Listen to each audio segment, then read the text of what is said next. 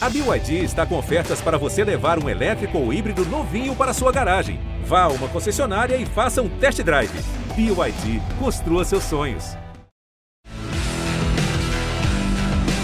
Na ponta dos dedos! Hora de velocidade no GE.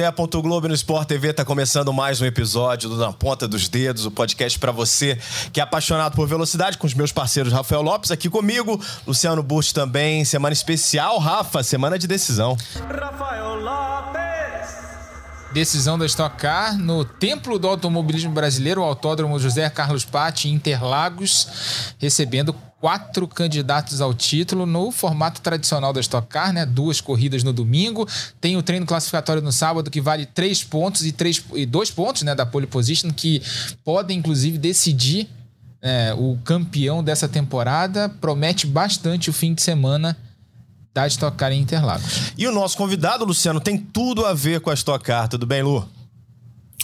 Fala, Bruno. Fala, Rafa. Prazer estar aqui mais uma vez. É, chamamos um cara certo para falar sobre essa decisão, porque, obviamente, ele é imparcial, né? Ele fala sobre a categoria, então, muito legal a gente ouvir a opinião dele. O fim de semana está chegando, você vai ter uma cobertura muito especial dos canais Sport TV. Afinal de contas, teremos a super final da Stock Car. Grande decisão, quatro pilotos com chances matemáticas de conquista de título e é com muita alegria que a gente recebe nessa edição do podcast o CEO da Stock Car, Fernando Giulianelli. Fernando, uma alegria ter você aqui com a gente. Imagina a quantidade de trabalho que você tem durante essa semana, então muito obrigado pela tua presença. Fala, Bruno. Fala, Rafa, Lu, tudo bem? É, obrigado pelo convite. Realmente, estamos correndo aqui mais com os pilotos, tá? é muito detalhe, né? E, e, sem dúvida nenhuma, uma loucura essa, essa super final. É muito é, procurada, né? Vários patrocinadores fazendo seus camarotes, enfim, público vai comparecer em peso de Interlagos, então estão preparando a festa. A gente falou, Julianelli, dos pilotos que têm chances matemáticas de conquista de título. Vamos trazer então, né, Rafa e Burt, a classificação para relembrar você que está acompanhando o podcast. A gente vai falando aqui também, porque muita gente está acompanhando apenas por áudio, né? Mas você que está vendo pelo Sport TV vai poder acompanhar também na tela a situação da classificação. Os quatro pilotos que têm chances: Rubens Barrichello, Daniel Serra, Gabriel Casagrande e o Matias Rossi, um pouco mais por fora dessa disputa, né, Rafa? Até porque são 30 pontos de diferença em relação ao Rubens. Rubens. E o mais legal é que entre o, o Rubinho e o Gabriel Casagrande, apenas 10 pontos, 298 para o Rubinho, 290 para o Daniel Serra, 288 para o Gabriel Casagrande, esses três pilotos ali. Basicamente, quem chegar na frente leva o título, isso é muito legal, porque vai deixar tudo em aberto nas duas corridas no, do, do, do, domingo, né? E também com o treino classificatório valendo bastante. Então, vai ser bem interessante as, é, os dois dias né, de atividades. E você vai assistir os dois dias ao vivo aqui no Sport TV, né? Nos canais Sport TV, tudo ao vivo eu, Luciano Burti, Sérgio Arenilas vai narrar as duas corridas também no sábado lá em Interlagos. A gente vai trazer tudo para você é, você não vai perder um detalhe aqui na tela dos canais Sport TV. Mas eu queria perguntar pro, pro Fernando primeiro, porque essa etapa estava programada lá pro início no fim de novembro, né, pro dia 20 de novembro, mas por uma questão logística a gente teve que vocês tiveram que mudar essa data. Como é que foi todo esse processo, essa questão de arrumar um autódromo, né, para você fazer essa decisão em dezembro? Teve também a questão da mudança da data da abertura da Copa do Mundo que acabou também atrapalhando os planos da Stock Car ali é, naquela data de novembro. Como é que foi esse processo aí? Foi complicado para vocês, né? É, sim, já bastava um ano é, super desafiador, né? De corrida de, do Galeão, estivemos juntos lá, enfim, tudo que a gente enfrenta da falta de estrutura de grande parte dos autódromos no qual a Stock Car vai. a gente praticamente tem que reformar o autódromo para fazer a corrida acontecer, lógico, com raras exceções, por exemplo, um Velocitar, a gente chega lá, tá tudo melhor impossível. É, Interlagos também é uma praça que a gente encontra em perfeitas condições, mas já é, uma, já é, um, assim, um, é um super desafio. Aí quando tem essa mudança de planos, né? Imagina que a gente a gente produz aqui na Vicar entre todas as categorias que a gente que a gente é, gerencia e promove cerca de esse ano foram, se eu não estou enganado, 16 finais de semanas e o ano que vem vão ser 20. Então, se você começar a temporada em abril, né, que é mais ou menos quando a gente começa, e tirar os feriados, são quase todos os finais de semana. Aí quando você tem uma mudança de praça e de data, isso gera uma complexidade enorme, porque você precisa desfazer todos os contratos que você tinha com fornecedores, é, não é só a pista, né? não é só avisar a CBA que a gente vai, e as equipes que a gente vai correr, é o cara do buffet, o pessoal da segurança, cenografia, todos os alvarás, bombeiro, é, hotéis, voos, então é, é, um, é uma coisa que a gente é, evita ao máximo, mas neste caso, né, ano de Copa, a FIFA estava planejando fazer a cerimônia de abertura dia 21 e mudou para o dia 20, para o domingo. Né? É, a gente até estranhou quando eles falaram 21, ele falou, pô, começar uma Copa na segunda-feira, né? Muito estranho, mas ok, né? A FIFA falando, né? quem, quem somos nós para questionar? E aí, de repente, mudaram tudo, e aí já, já, já criou primeiro essa complexidade e, e, a gente não, não conseguiu ter o Autódromo de Brasília pronto. E, e aí isso gerou também uma procura e acho que assim com a grandiosidade da Stock Car, dos patrocínios, assim, é, São Paulo é quase que um, um, uma obrigação, né? Você terminar em São Paulo, porque é onde estão todas as, a grande parte das empresas que patrocinam os carros e, e, e, o campeonato, é onde a imprensa, na sua grande maioria, se encontra. É, o templo do automobilismo, como vocês é, falam de Interlagos, então, mas foi, foi duro. A gente vai, vai teve que que, que, que fazem uma gincana lá para conseguir entregar o, o, o, objetivo final, que é uma, uma final maravilhosa. A gente acaba focando, né, Luciano, na questão esportiva, que é a nossa área, e a gente fica um pouco até cansado de ouvir quanta logística é envolvida né, nessa conversa com o Julianelli. É impressionante, né? O que movimenta uma etapa da estoque e quando há uma modificação, enfim, exige um trabalho ainda maior deles. Sem dúvida, eu vou te falar.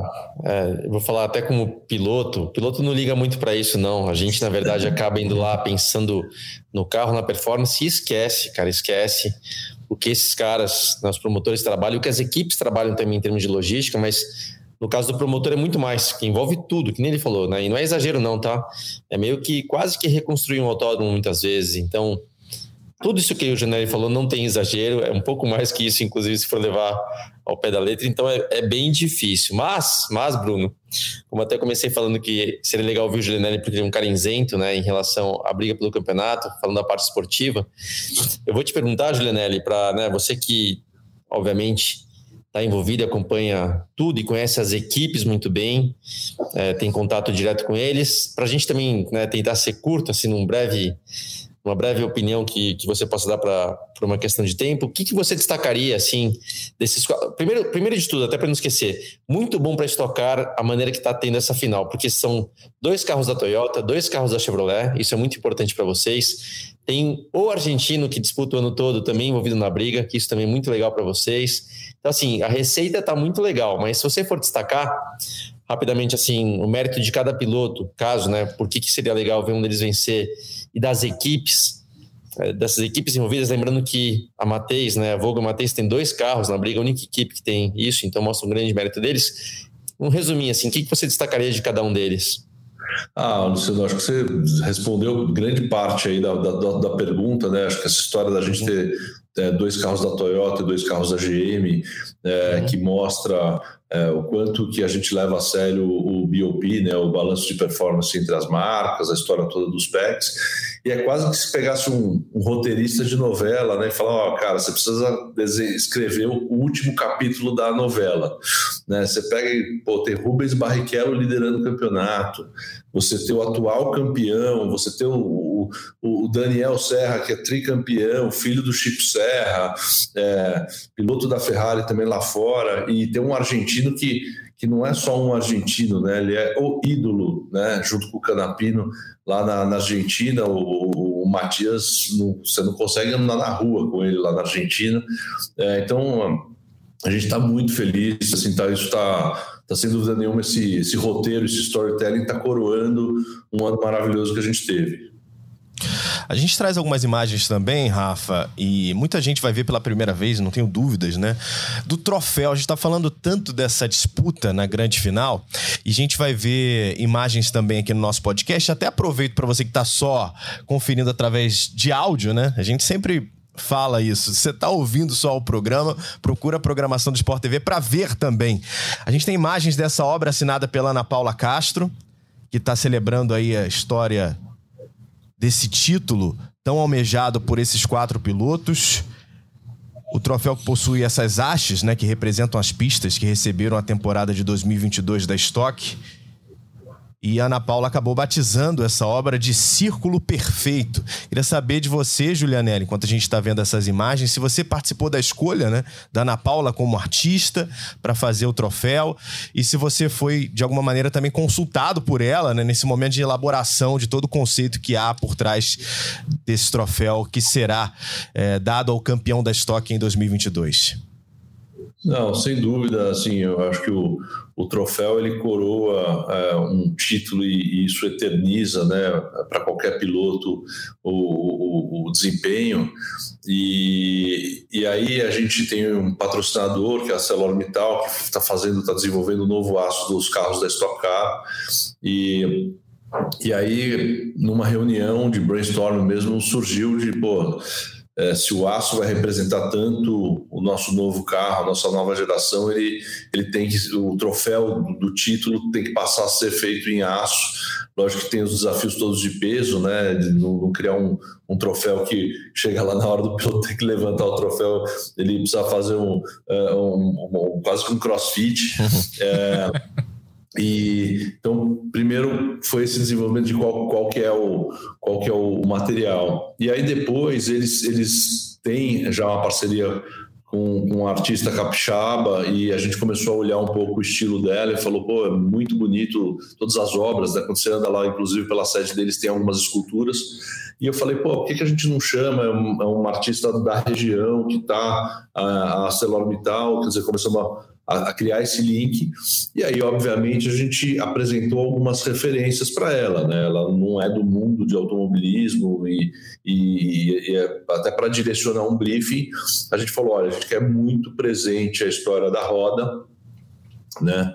que, é, que a gente quer muito presente o, o nosso o nosso visual, o nosso key visual da história da bandeira quadriculada, o nosso logotipo, enfim, a nossa identidade e, de alguma forma, contar naquele troféu quais foram as datas e as pistas que compuseram o campeonato.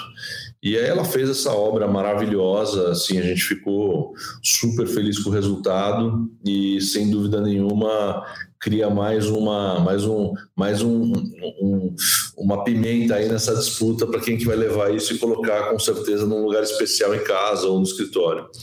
Aliás, ficou, fica uma, uma ideia para estocar para esse final de semana que nesse fim, no último no final de semana passada, a V8 Supercars australiana teve a decisão também do campeonato lá em Adelaide. Acho que o, acho que o Julianelli viu essa imagem. O Shane von Gisbergen ganhou o campeonato e o troféu estava esperando por ele na reta, num pedestalzinho, né? E aí o, eles fizeram lá uma cerimônia legal porque ele começou a dar zerinho na reta em volta do troféu. e depois ele deixou o carro lá dando, dando queimando pneu e ficou fazendo a festa para arquibancada. Pegou o troféu, foi para dentro do carro, estourou o pneu.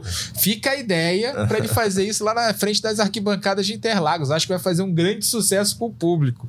Não sei, tô dando a ideia, tô jogando no ar. Fico, fico, foi Pelo legal. sorriso dele, acho que já passou isso pela cabeça dele. razão para esse troféu aí vai ser bem isso. Assim, ele vai ser uma, uma ele vai ser talvez uma das da, talvez a quinta estrela da, da final aí, é, sem dúvida nenhuma. Ah, muito bom. Queria falar com você sobre calendário de 2023, Julianelli, porque vocês divulgaram, inclusive, as praças né, que vocês pretendem levar a estoque no ano que vem, mais uma vez com 12 etapas. E quando você olha, a gente vê já a ausência do Galeão, que foi uma grande novidade nessa temporada. Fala um pouco pra gente do porquê, ou dos porquês que o Galeão não vai receber a estoque no ano que vem, Julianelli. Acho que o primeiro ponto, assim, né, a gente depois da pandemia, né, volta a ter 12 finais de semana. Né? A gente estava com as 12 etapas, mas duas etapas eram duplas, 10 finais de semana. Isso do ponto de vista logístico, econômico, enfim. Agora que as coisas é, voltaram vai, ao novo normal, mas a gente, a gente voltou para os 12 finais de semana, porque querendo ou não, você cria é, dois pontos de contato é, a mais por ano com o fã, é, exposição de marca, enfim, outras coisas. É, a gente deixou, existe sim ainda uma conversa com, com, o governo do Rio de Janeiro e com o Galeão é, para aquela data de outubro, né, onde está a confirmar. É, por que, que a gente ainda não pode confirmar Galeão? Por algumas razões é, entre elas é, as autorizações todas de intervenção no aeroporto é, naquela data. Né? Então, assim, é, é, muito diferente de você ligar lá para o Autódromo de Goiânia, para o Velocitar e falar: olha, reserva esse final de semana aí para mim que a gente vai correr lá.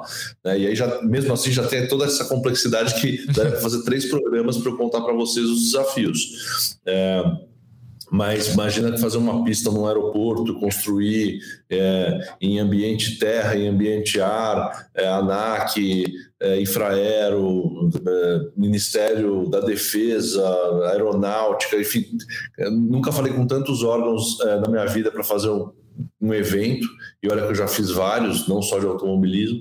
Então, é, a gente está tentando, vai sem trocadilhos aí, alinhar os astros, porque sem dúvida nenhuma existe uma mega vontade da gente voltar. Acho que é, o mais difícil a gente já fez, que foi fazer a primeira vez, de entender que sim era possível fazer, a gente já entende planilha de custo, quanto custa para fazer o evento, a gente já sabe que dentro daquele projeto que, que a CBA e a FIA aprovaram e que a gente fez, o que dá para melhorar, tanto do ponto de vista de pista, quanto do ponto de vista de experiência do público, de logística, de, de prestação de serviço. É, o Galeão também conheceu a nossa qualidade de produção, então eles confiam muito mais na gente, porque antes eles não nos conheciam. Então, como que esses caras vão deixar o meu aeroporto a hora que eles forem embora? Enfim, deu tudo certo. Então, é, respondendo a tua pergunta, é isso. Assim, a gente tem. Rio de Janeiro não está descartado, mas depende muito ainda do governador é, e do Galeão. Até, Julianelli, para a gente passar para a pergunta aqui do Rafa e continuar a nossa conversa, você falou dessa data que seria dia 8 de outubro, né? Seria uma, a nona etapa do ano que vem. E pensando em logística, vocês têm até que momento para ter uma confirmação de uma etapa como essa tão desafiadora que é a do Galeão? Vocês vão esperar, vocês pretendem esperar até quando para ter uma confirmação ou não dessa corrida no Rio no ano que vem? Olha, o, o ano passado, né, é, quer dizer, quando a gente começou em 21 a, a planejar o Galeão, é, ainda é, a, a, portas fechadas e, com uma mega confidencialidade, o processo inteiro foi cerca de um ano e meio entre o, a primeira reunião com o Galeão e, e a data da largada da corrida. Lógico que quando você vai para um segundo ano, você já conhece todas as pessoas, você já sabe todos os acessos, você já tem, por exemplo, toda a parte de muros, é, barreiras de pneus, essas coisas todas a gente já tem, isso já é um patrimônio da Vicar a partir de agora. Então, isso é, antes eu precisava de três, quatro meses para construir é, os, as, as, barreiras de pneu, é, para comprar pneu, para transformar em barreira de pneu, é, para fazer as, as, barreiras todas de concreto dentro da norma da FIA, está tudo pronto. Não que em cinco minutos a gente, a gente decida fazer isso, mas é, eu coloquei como deadline fim de fevereiro a gente ter essa decisão. É, quando você depende de agendas de terceiros, enfim, não é uma coisa que você tem 100% do controle, você não controla a agenda de todo mundo, mas a gente está colocando essa pressão e, e tenha certeza que se a gente não fizer a corrida do Rio, alguma corrida especial nós vamos fazer nessa data. Eu tenho até um palpite para onde vai ser essa corrida Opa. especial, porque eu vi um, uma postagem do Julianelli semana Nossa, passada. Para de dar furo aí. É, vi uma postagem do Julianelli semana passada no Instagram. Não vou furar aqui, não vou dar informação do ah. mas vi uma postagem enigmática do Julianelli no, nas mídias sociais Minha? semana passada. É, né, um voo, né? Uma, uma postagem no aeroporto. Vi, vi, vi um certo destino né, de aeroporto ah, semana passada. Aí, acho, que sei, acho que sei onde vai ser essa corrida especial, onde é essa opção. Mas a gente conversa isso mais pra frente aí, não, não, não, Rafa. Deixa eu falar uma coisa, tá? Ah. É, desabafando aqui. Eu, é, assim, a gente tem constantemente que olhar todas as opções. Né? Então, assim, todo mundo fala, olha, a gente está pensando em eu pego o avião, vou, converso, faço uma visita técnica tal, porque infelizmente é, a gente é, existem algumas cidades é, que, que têm o privilégio de já ter um autódromo e elas não, não conseguem enxergar ah, o potencial de se ter um autódromo decente né? É, e reformar esse autódromo para voltar a receber não só a Stock Car, como a Copa Truck, como a Porsche, como o Endurance, como o que movimenta uma corrida de carro. Não é assim, todo mundo tem uma visão às vezes meio é, rasa, se essa é a palavra, de achar que aquilo lá é só é feito para os 34 pilotos que estão andando e, sei lá, os 10 mecânicos por carro, né?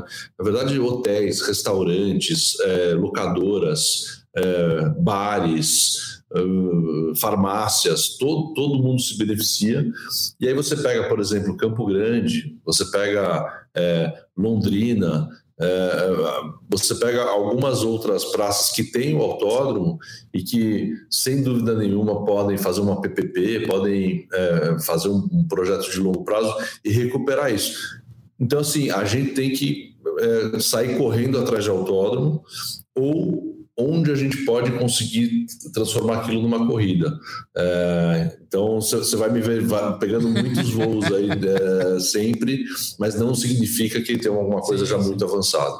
Mas a gente está vendo aqui o calendário, só para a gente falar um pouquinho de calendário, a gente falar mais um pouco da super final desse fim de semana.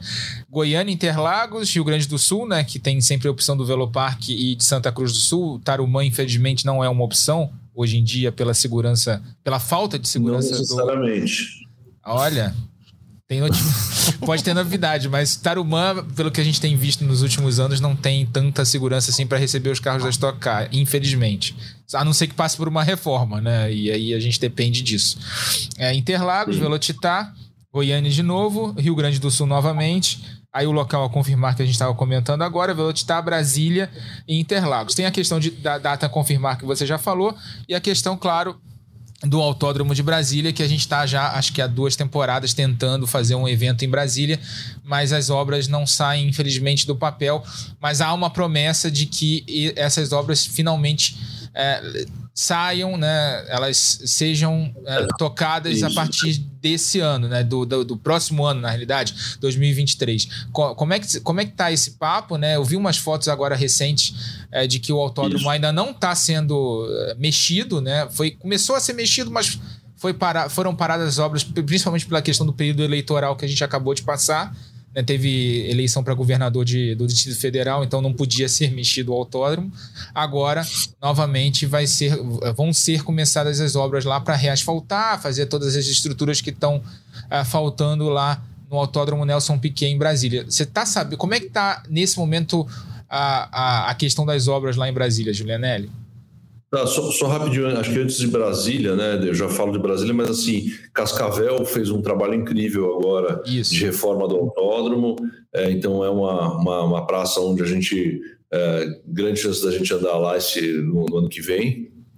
E, e, a gente, quando a gente colocou Rio Grande do Sul, estava confirmado Santa Cruz do Sul, né? Porque fizeram uma, uma reforma na pista lá, algumas adequações, mas a gente acompanhou na semana passada, retrasada, que a Endurance foi correr lá e, e eles tiveram problemas enormes de asfalto. E, obviamente, eu não consigo fazer uma corrida às 7 horas da manhã para contar com o asfalto frio, enfim. A gente já mandou um uma, um ofício para a prefeitura é, pedindo para eles se posicionarem se o, o, que, que vai quais serão as providências uh, da pista, porque sem dúvida nenhuma a gente adora ir para Santa Cruz, a pista é ótima, a cidade é super acolhedora, então estamos esperando. E aí, Brasília, assim, eu estou mais otimista do que nunca, porque é, a gente é, viu essa semana, eu recebi inclusive informações, já chegou o caminhão de asfalto lá, eles já compraram todos os pneus, já compraram todos os guarda-reios, é, o dinheiro está no caixa, o governador foi reeleito e é um compromisso que o governador tem é, com a cidade, com o automobilismo, com a opinião pública, de fazer esse autódromo voltar. Então, é, eu, eu, eu, eu, quase não tenho mais dúvidas que a gente vai correr em Brasília o ano que vem. Tomara, né, Luciano? Cidade grande, cidade importante, que há muitos anos não recebe estoque. Sim, o autódromo no meio, do, no meio da cidade, né? O Lu correu lá é. bastante, não correu, Luciano? Corri, corri bastante, mas isso que eu ia falar, tomara que a Stock possa voltar lá com um autódromo decente, porque eu corri lá muitas vezes, vou te falar que eu sempre gostei de andar em Brasília, mas a gente estava no anel externo, porque é. o circuito de modo geral não tinha segurança nem de guarda-reios, então para minimizar o custo, né, para dar um jeitinho, o externo ficava mais viável. O asfalto não era asfalto, era muito mais pedra do que asfalto, então era um baita desgaste de pneus. É, mas eu gostava, eu gostava de correr lá. Então, é, até de Fórmula 1 eu tive a chance de andar em Brasília, no, no ah, é? circuito é? inteiro, uma vez numa ação da Red Bull, etc. Então, ah, é, é, seria muito legal, muito legal ver estoque lá, mas com condições, né, de acordo. E mas só para não esquecer, até lembrei de uma coisa, Julianelli, que na última vez que a gente esteve aqui juntos no podcast, você falando, a gente conversando, é como se fosse uma continuação, tá? Mudando um pouquinho de assunto, mas olhando já para é, no ano seguinte, 2024, você até falou já a questão do novo carro da estoque, do aço, etc.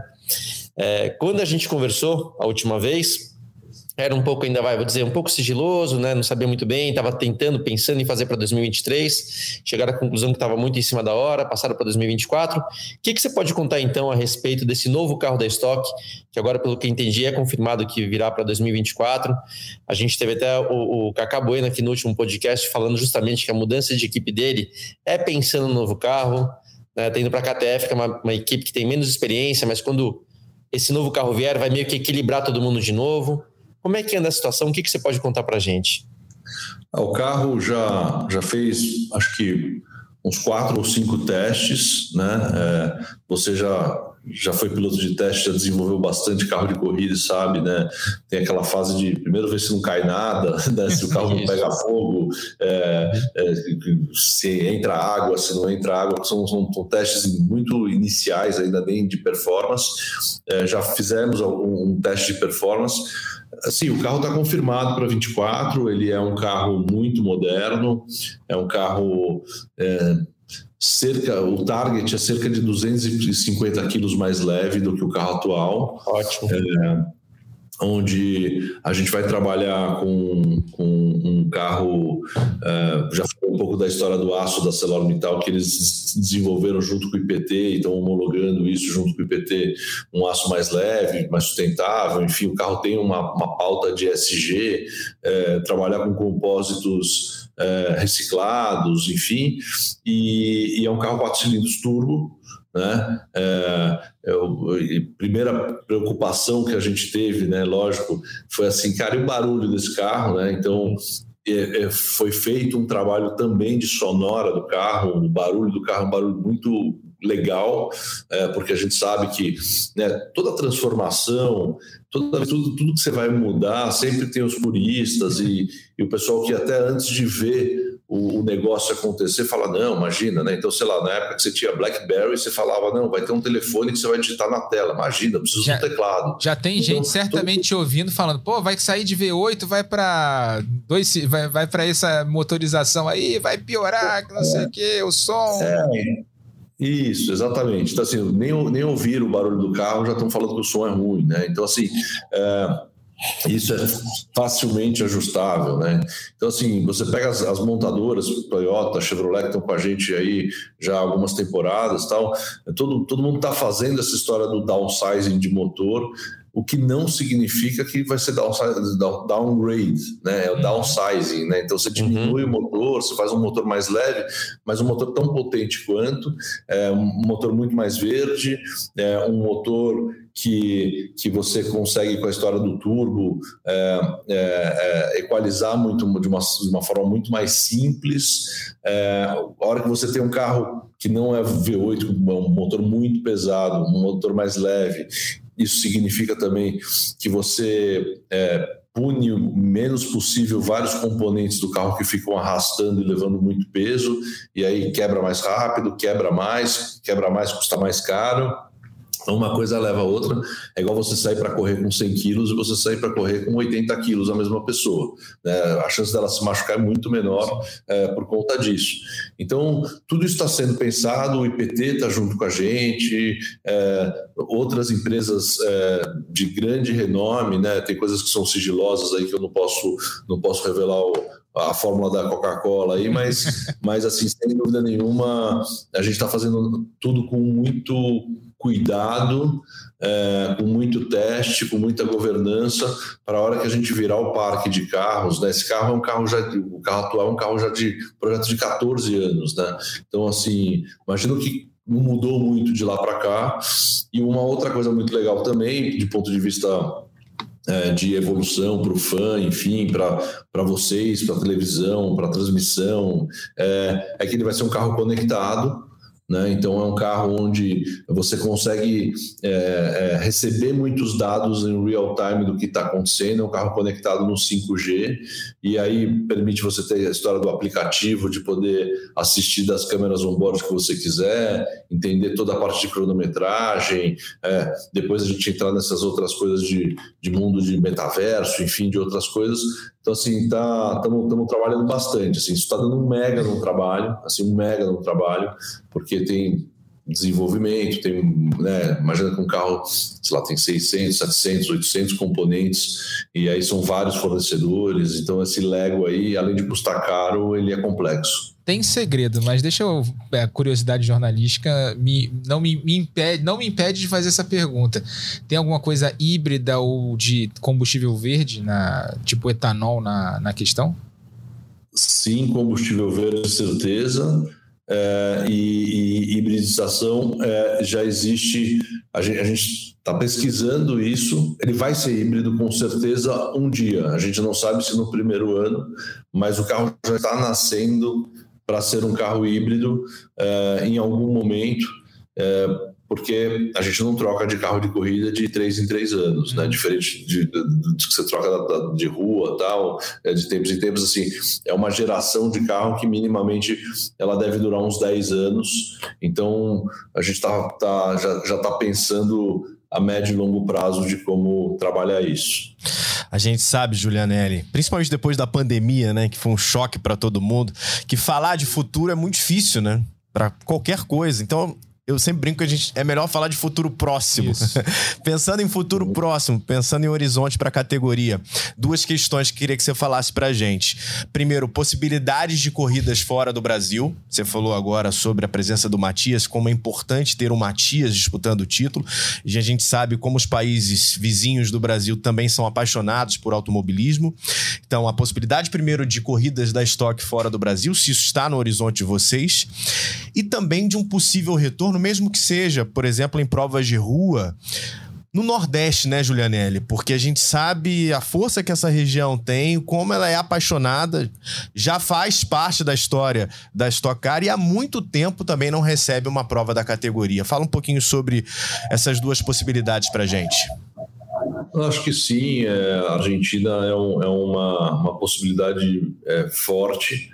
É, a gente tem conversado com o pessoal de Termas do Rio Hondo e com o pessoal de Buenos Aires. O Oscar Galvez vai ser recapeado agora, reformado agora no final do ano. Eu tive lá há uns dois, três meses atrás e eles é, querem muito, né, pelo fato do, do, do Matias, enfim, da gente estar tá transmitindo lá também as corridas, o, o argentino é apaixonado por automobilismo, principalmente automobilismo de turismo, e então é, existe uma grande chance da gente correr na Argentina em algum momento, né? Já a Stock Car já correu na Argentina no passado e é uma, uma corrida inclusive muito muito interessante do ponto de vista de negócio, porque várias empresas fazem suas convenções, suas viagens de incentivo ligadas a, a essa viagem. E Nordeste também para a gente é um, é, um, é, um, é um desejo, um sonho. É, sem dúvida nenhuma seria muito muito melhor se Caruaru, o autódromo da, da, da, do Nordeste fosse reformado para a gente poder pelo menos ter uma corrida por ano lá.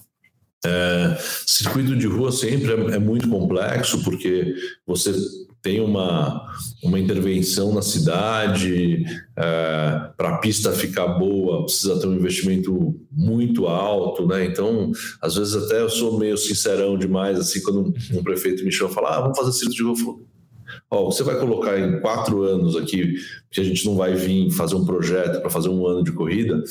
É, se você está um contrato com a Stock Car de quatro anos para receber a Stock Car, vale muito mais a pena você pegar esse dinheiro que você vai montar autódromo, desmontar autódromo, montar autódromo de rua, né, a pista de rua desmontar, você pegar e construir um autódromo que vai deixar um legado pelos próximos 100 anos é, para aquela região. Né? Então, mas a gente quer muito, é, assim, é, onde, onde oferecer é, condições de, de, de facility, né, de, de, de estrutura é, para estocar aí, é, ela vai, porque sem dúvida nenhuma para a gente essa capilaridade do, do, do, da nossa plataforma, quanto maior, melhor para a gente falar com novos públicos, com novas empresas e, e ter essa dinâmica esportiva de uma pista nova, é, que para a gente é muito, muito bacana do ponto de vista do, do esporte mesmo. E a gente vê até, né, Luciano, pelas mensagens que chegam para a gente nas transmissões, muita gente do Nordeste, do Norte do Brasil acompanhando as transmissões, mostrando a sua paixão pela velocidade. E infelizmente, por uma questão, às vezes, logística ou de investimento, a gente vê os campeonatos, de uma certa forma, mais concentrados em sul, sudeste, um pouco de centro-oeste por causa de Goiânia também. Agora, nessa expectativa do retorno de Brasília, seria muito bom se a gente visse a Stock, que é a maior categoria que a gente tem aqui no Brasil, também frequentando as praças no norte no nordeste do Brasil. Bruno, até vou aproveitar essa sua deixa para fazer uma outra pergunta depois, mas eu, eu, eu vou responder é, que a questão do Nordeste é antiga, antiga, desde que eu entrei na estoque em 2005. E desde aquela época a gente está, a categoria tentando, tentando ir para lá. Aí veio Salvador com as corridas de rua, que era um prazer, sempre andei bem lá, então adorava andar aquela pista de lá. No começo a pista é meio perigosa, depois mudaram um pouquinho. Mas é o que o Juliano falou, é um baita do investimento que é para aquele final de semana e ponto, né? Então, realmente, se você fizer a conta, né, e do custo-benefício, o investimento é muito é, mais apropriado no caso de construção de um autódromo. Infelizmente, nem falou de Caruaru, etc. Mas o Nordeste não chegou lá ainda. Mas saiba que tenho certeza, tá? Tô falando aqui com toda a convicção, não só promotor, né, a Vicaro, Julianelli, mas todas as equipes, todos os pilotos, todos os patrocinadores teriam muito interesse, têm muito interesse em ir para o Nordeste. E aí, Bruno, eu falei que aproveitando sua pergunta, ampliando um pouquinho até essa visão de, né, de expandir, de pensar é um pouco fora da caixinha. Eu, eu, eu vou fazer uma pergunta para o Julianelli, acho que eu sei até a resposta, mas acho que é interessante para a gente ouvir, né? Para quem acompanha mais de perto o automobilismo, é, soube que recentemente uma outra categoria, né, Sprint Race, teve uma conexão, uma associação com a NASCAR, etc. É, a gente não sabe exatamente né, os, os, como é que é um contrato, o que tem de benefício, o que, que vai rolar, o que não vai, mas queira ou não queira, é algo. É, falando em automobilismo, né, quando se pensa, a gente lembra de Fórmula 1, mas quando se pensa em carros é, fechados, carros de turismo, vamos dizer assim, a gente obviamente vai lembrar da NASCAR e de repente a NASCAR está botando um dedinho aqui no Brasil. Queria saber do Julianelli se, é, como a Estocar é a Estocar, se houve algum contato com a NASCAR ou alguma outra categoria, a gente sabe que tem categorias para mundo afora, DTM e outras, que já também tocaram aqui, e se interessa para a Stock algum tipo de conexão nesse sentido ou não, ou de repente não faz é, sentido para a categoria. O que, que você diz, é, Julianelli? Olha, a, a gente, a gente é, tem uma tese aqui que assim, Car existe desde 1979 aqui no nosso território, é uma marca muito forte. Né? Acho que se você fizer uma pesquisa é, aberta pro, tanto para o público do automobilismo quanto para quem não é do automobilismo, a parte toda de top of mind, a gente sem dúvida nenhuma vai ganhar disparado. E então, assim, a gente não tem interesse é, em, em, neste momento, em, em fazer nenhuma sociedade é, com alguma categoria de fora ou alguma associação de fora. Lógico, fomos, procurados algumas vezes. É, porque querendo ou não, o Brasil é um, é um, país de 210 milhões de habitantes, se eu não estou errando aqui, mas errando pouco. É, então é um mercado é, muito forte, que todo mundo quer estar, de, de uma certa forma. É, ponto de vista de regulamento, de fornecedores, isso é global. Então, assim, é, se a gente quiser ter um carro é, parecido com a categoria A, a categoria B, é fácil de, de ir lá e, e, e, entre aspas, ter uma receita muito similar, né? Então, é, não, não teve. A gente, a gente até cogitou fazer uma corrida nos Estados Unidos, eu fui para Indianápolis, fui para Homestead fazer as visitas técnicas tal, mas assim, do ponto de vista de logística é muito caro, porque você teria que transportar os carros todos de avião para dar tempo de cumprir o nosso calendário, né? Às vezes você tem uma, uma categoria que tem, sei lá, só seis finais de semana no ano, sete, ele até consegue dar um espaço de 50 dias né, para mandar o carro pelo mar, os carros pelo mar, e 50 dias para voltar. A gente, o nosso calendário é muito corrido, então teria que ser tudo de avião e aí o, o valor fica inviável. É, então a gente descartou, pelo menos por hora, fazer uma corrida lá. Acho que a Argentina e, e Uruguai, inclusive, que tem dois autódromos sendo muito bem encaminhados, talvez seja, seja a nossa próxima fruta baixa aí no, no pé.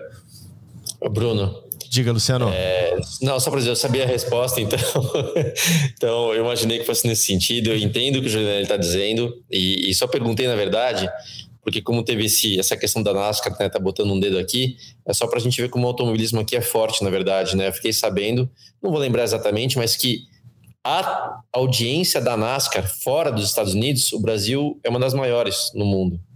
Então, por isso que os caras se interessam pelo mercado brasileiro, e estou citando o exemplo da NASCAR, mas estou mais tentando trazer é, o valor do automobilismo aqui no Brasil. É, né? Então, Sim, e outra coisa, né, Lua? Hoje o cara é transmitido para 140 países ao vivo em quatro línguas, né? Então a gente está com uma visibilidade muito grande global.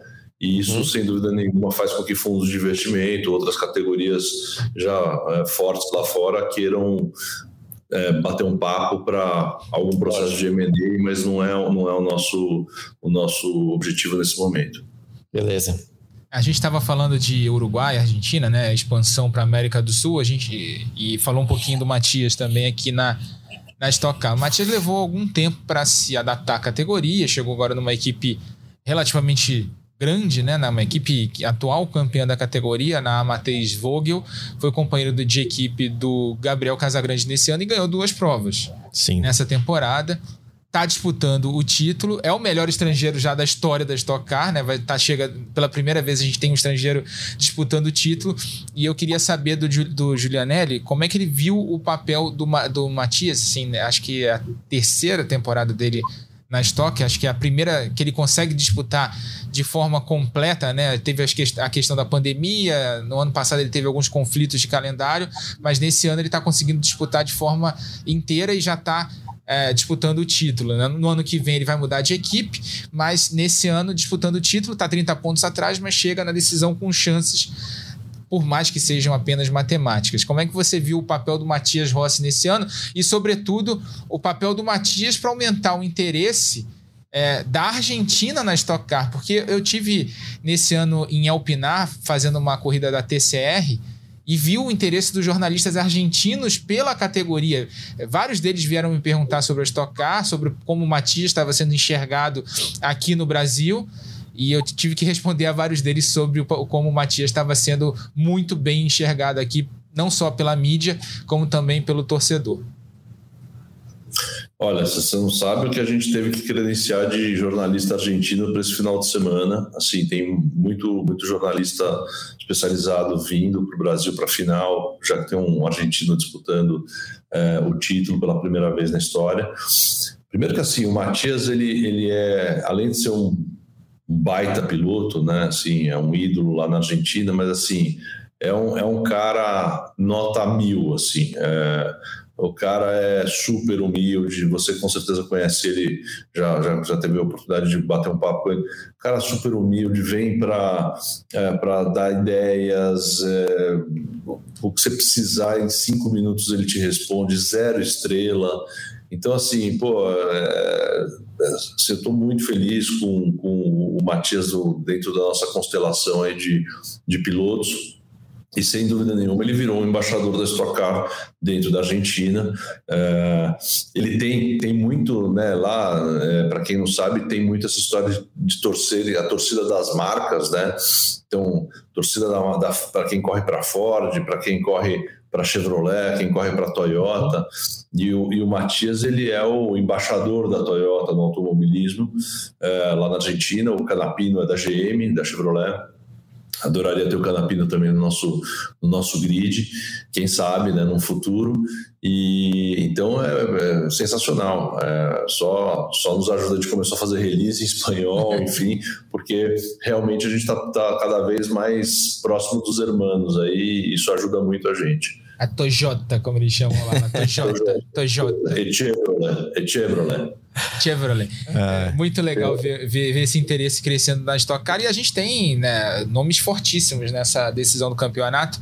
Até vou. Vamos, vamos botar uma rodada de palpites aqui? Vambora. A gente tem. Vai jogar o Julianelli nessa? Eu não sei se ele, não sei se ele vai querer entrar, né? Porque compliance eu não posso, eu não posso falar Compliance, tem o compliance, não pode, né? Exatamente. Ah, meu Deus do céu. Mas, ó, vou te falar, tem tanta fofoca nesse mundo do automobilismo que vai que eu acerto, aí vão é, falar pois que é, pois é. a gente falou para dar um melhor motor, ou não sei o quê. O Luciano viveu esse mundo aí é, da, da, da Stock Car 300 anos aí. É verdade. sabe que é, pô, é uma, um mimimi que, que eu, eu prefiro ficar de fora. Eu, eu acho que eu acho que a gente, quando saiu a escala, eu acho ah. que o Daniel, o, o, o, Rubinho, o Daniel e o Gabriel ficaram felizes da vida, porque não foi o Ezebraldo Marques que vai narrar, né? Porque senão ia dar Matias Rossi. Né? Porque 30 na... pontos de diferença. 30 pontos de diferença e o, o, e o Ezebraldo só narra zebra na Copa do Mundo. Tá, é, então, é. você vê, né? Se ele narrasse a Stock Car, ia dar o Matias Rossi, né? Ia ser o argentino. Inclusive, até, não sei quando que você vai ouvir esse programa, ou você vai ver, mas a gente tá gravando na hora do jogo entre Espanha e Marrocos. O jogo não terminou, então a gente não sabe. E o, o, o Everaldo, quase falei Ezebraldo de novo, né? o EV tá narrando esse jogo, a gente não sabe como é que ele vai terminar. Mas há uma chance muito grande. Há uma zebra em curso. De Marrocos vencer. há uma zebra em curso. Nesse momento tá 0 a 0 indo pra prorrogação e a gente tá gravando no meio do jogo. Mas tudo bem. Bom demais. Mas a gente tem aqui. A, a gente falou do, do Rubinho, né, no início do programa. Falamos do, do Matias agora. E a gente tem Daniel Serra, que é um piloto que é, tem um currículo que buscando dispensa, tetra, né? dispensa apresentações, né? Busca o tetra campeonato. Né? Piloto super frio, é. calculista, piloto da Ferrari no, no, no, exterior, né? Esse ano, inclusive, perdeu uma corrida por causa dos compromissos que ele tem no exterior, e isso foi muito legal. A gente recebeu ele aqui no programa, sendo apoiado pelo patrocinador para ter esses compromissos, entende a importância de ter esses compromissos no exterior. E o Gabriel Casagrande, que é o atual campeão da categoria, piloto que aprendeu a ser frio, um piloto que aprendeu a ser calculista, aprendeu com, com as derrotas que ele teve é, para o Daniel Serra é, com, com esse. com esse com, com para ser campeão no ano passado, também chegando com chances de título. Aliás, eu tenho alguns números legais para a gente colocar aqui na, na discussão para antes de encerrar esse programa. Vitórias em Interlagos. Vou botar essa para o Luciano. Daniel Serra tem duas vitórias, o Gabriel Casagrande tem duas vitórias, o Matias Rossi tem, já tem uma vitória em Interlagos e o Rubinho não tem nenhuma. E Polis, o Gabriel tem duas, o Daniel tem duas, o Rubinho tem uma e o Matias Rossi não tem nenhuma. Cara, eu, quando eu fui buscar esses números, eu fiquei super é, mega surpreso de descobrir que o Rubinho ainda não venceu pela Stock Car em Interlagos. Será que vai ser nesse fim de semana, Luciano? Pergunta boa, pergunta boa. E, e, é engraçado, né? Porque assim, não faz muito sentido o Rubens não ter é, vitória em Interlagos. Não sei assim, eu, eu, lembro, eu lembro, não vou lembrar o ano, o Rafa vai lembrar. Qualquer um de vocês pode lembrar se era 91, que eu lembro uma corrida de Fórmula 3, quando o Christian Fittipaldi foi campeão, era a primeira corrida do Rubinho de Fórmula 3 em Interlagos, eu nem pensava em correr. Não, 89 eu acho, e 91 o quê? 80 alguma coisa. Eu nem de kart corria. E, e, eu lembro do Rubinho vencendo a corrida aqui em Interlagos. Então, é, pô, cara, meu, baita piloto, nasceu lá em Interlagos, é de Interlagos. E na Fórmula 1, né, sempre ele teve algum probleminha que não deu e nem sabia dessa, tá, Rafa? De repente na estoque ele também não venceu. Então, assim, não faz sentido, não faz sentido. Mas o único sentido que eu dou é, é vamos lembrar que o automobilismo também né, é sempre uma questão de, de trabalho em equipe, né? no caso, o carro, a performance do carro tem um peso, né? Eu uso sempre uma fórmula que não existe essa fórmula, tá? Mas eu sempre digo, a performance vem de 70% do carro e 30% do piloto. Então, o carro que manda, a gente sabe que as equipes, aí no caso a equipe do Meinha, né, esse carro que a gente está vendo, Eurofarma, sempre foi muito bom em Interlagos e o Mauro Vogel, eu lembro a época de Thiago Camilo, é, com o Mauro Vogel, sempre foi muito veloz em Interlagos. Hoje em dia, o Vogel, o Matheus, é, sempre deram um carro muito bom para o Casagrande também. Eu até diria, né, pensando nesse contexto, se eu lembrar dos últimos desempenhos, falo, pô, o Casagrande é o cara para Interlagos, mas a gente sabe que o automobilismo não é bem assim, né? Tá aí o Casagrande, né? E, e uh, a gente sabe que o automobilismo não é assim e as últimas, a segunda metade do ano dele não foi tão competitiva. Então, por isso que eu falo, o jogo está aberto, né? É, como equipe, eu destacaria realmente a Matheus Vogel com esses dois caras na briga, então Casagrande e Matias, como talvez a melhor equipe do ano, por ter justamente esses dois carros na briga, independentemente se vencerem ou não, como equipe, acho que fizeram o melhor trabalho. A equipe do Meinha, que é sempre muito forte, falando de história da Stock Car, para mim a melhor equipe da Stock Car é justamente a equipe dele, então é, não duvido nada deles é, fazerem o, o necessário para vencer o campeonato, justamente na mão do Daniel Serra, que é tricampeão, sabe a receita, mas o Rubinho é o Rubinho, né? É, é para ele chegar no final de semana, que eu falei, pensando em equipamento em conjunto, o Rubinho lá com a full time é, é o menos equilibrado entre esses competidores do título porque ele não manteve uma constância tão boa durante o ano. Até meio bobagem falar isso, porque ele é o líder no momento, mas pensando em performance em si, é, ele era muito mais aquele cara que, quando estava bem, estava muito bem, muito, muito bem, ia lá e carimbava, marcava muitos pontos, mas às vezes não estava tão bem assim e conseguia só resgatar bons pontos por toda a experiência e capacidade do Rubens. Mas vai depender muito, né? Se eles conseguirem chegar, sair do caminhão, que nem a gente fala, o carro estiver bom, aí o Rubens está na briga. Então, assim, aquilo lá que eu, às vezes eu falo, né? Falo, falo, falo, mas não falei muita coisa, não, tá? Não deu para chegar a uma conclusão. que eu digo é que a briga vai ser boa. A briga vai ser boa. Tá, mas dá o um palpite aí, reais, Luciano. É. Todos têm reais chances, cara. Então vamos ver o que acontece. Mas dá o palpite aí, Luciano. Vai lá. Palpite, cara. Bolão, vamos lá, bolão. Já que estamos em, Copa, em época de Copa do Mundo, tá. vamos no bolão. Eu vou dar o meu palpite também depois se você der o tá. seu. E eu não vou botar o Julianelli em saia justa, até porque tem o compliance. É, Lembrando, né, Luciano, então, que o, o Rubinho pode ser campeão sem tá, vencer, tá né? Oi, desculpa, Bruno, eu te cortei. Fala não, não, é porque a gente estava falando sobre vitória, possibilidade de vitória do Rubinho. Ele pode ser campeão sem vencer também. É, ele já venceu esse ano, né? Mas pode ser campeão sem vencer Interlagos. É, sim, é exatamente. É pode ser campeão sem vencer. Ele está com oito pontos à frente, então essa vantagem de ser o líder. É, você tem razão, ele não precisa vencer a corrida, né? Mas é que a gente, como a pontuação está apertada, a gente também imagina que vai levar o título quem vencer pelo menos uma corrida. Mas, de novo, né, isso não é certeza. Mas já que é para palpite, pela pontuação, pelo desempenho que nem eu falei agora, eu vou de Casa Grande. Tá, vou no meu palpite então. Daniel Serra. Meu também, Daniel Serra. Pronto. Vamos ver. Alguém calado aí. Só deu pra ver o grilo aí, ó. cri, cri. Eu, eu, quase, eu, eu, falo muito, então eu quase já falo. Deu aquela, deu aquela quase fre, deu aquela freadinha, né? Então, bora.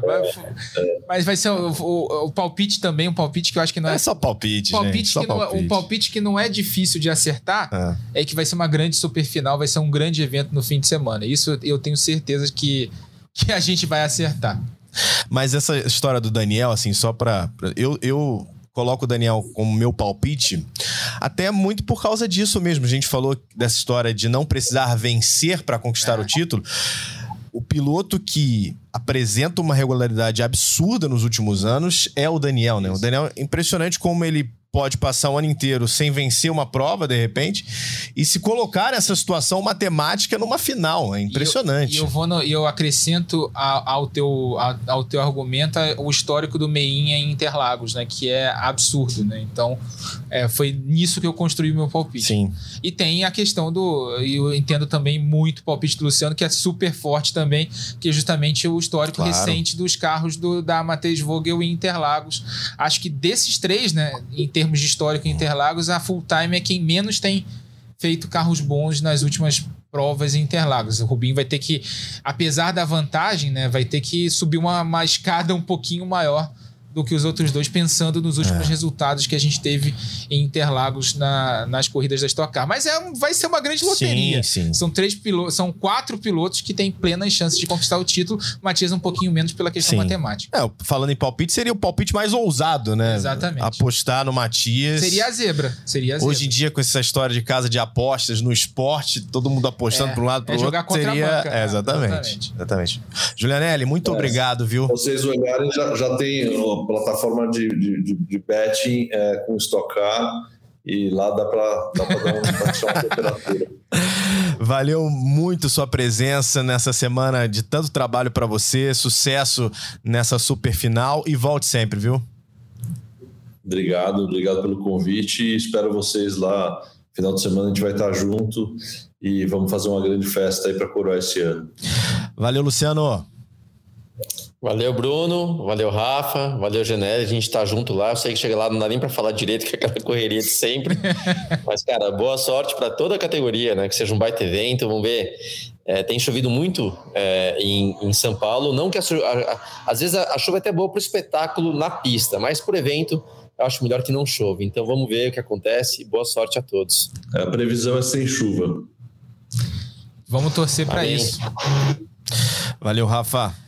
Obrigado, Luciano. Obrigado, Julianelli, pela presença. Sempre um ótimo papo. Não tinha personagem melhor para a gente trazer para esse programa antes da super final do que o Julianelli para falar sobre todos esses temas que a gente falou da Stock Car, também do futuro. Lembrando que a gente tem a classificação no sábado a partir de 2 e e a super final no domingo, com as duas corridas a partir de 1 e 45 da tarde, com a largada às 2 e 15 tudo aqui no Sport TV 3, né? Você assiste todos os detalhes eu, Luciano Burti, Sérgio Arenilas, tudo direto do Templo da Velocidade lá em Interlagos. E uma coisa para você não se preocupar, não teremos um jogo da Copa durante Exatamente. a prova da história. Exatamente. Você assiste lá, senta, vai assistir uma grande decisão, um grande espetáculo do automobilismo. Bom demais. Agradecendo Julianelli, Luciano, Rafa. Lembrando que esse podcast tem a produção do Lucas Sayol, a edição do Maurício Mota, a coordenação do Rafael Barros e a gerência do André Amaral. Velocidade nos canais Globo, emoção na pista na ponta dos dedos.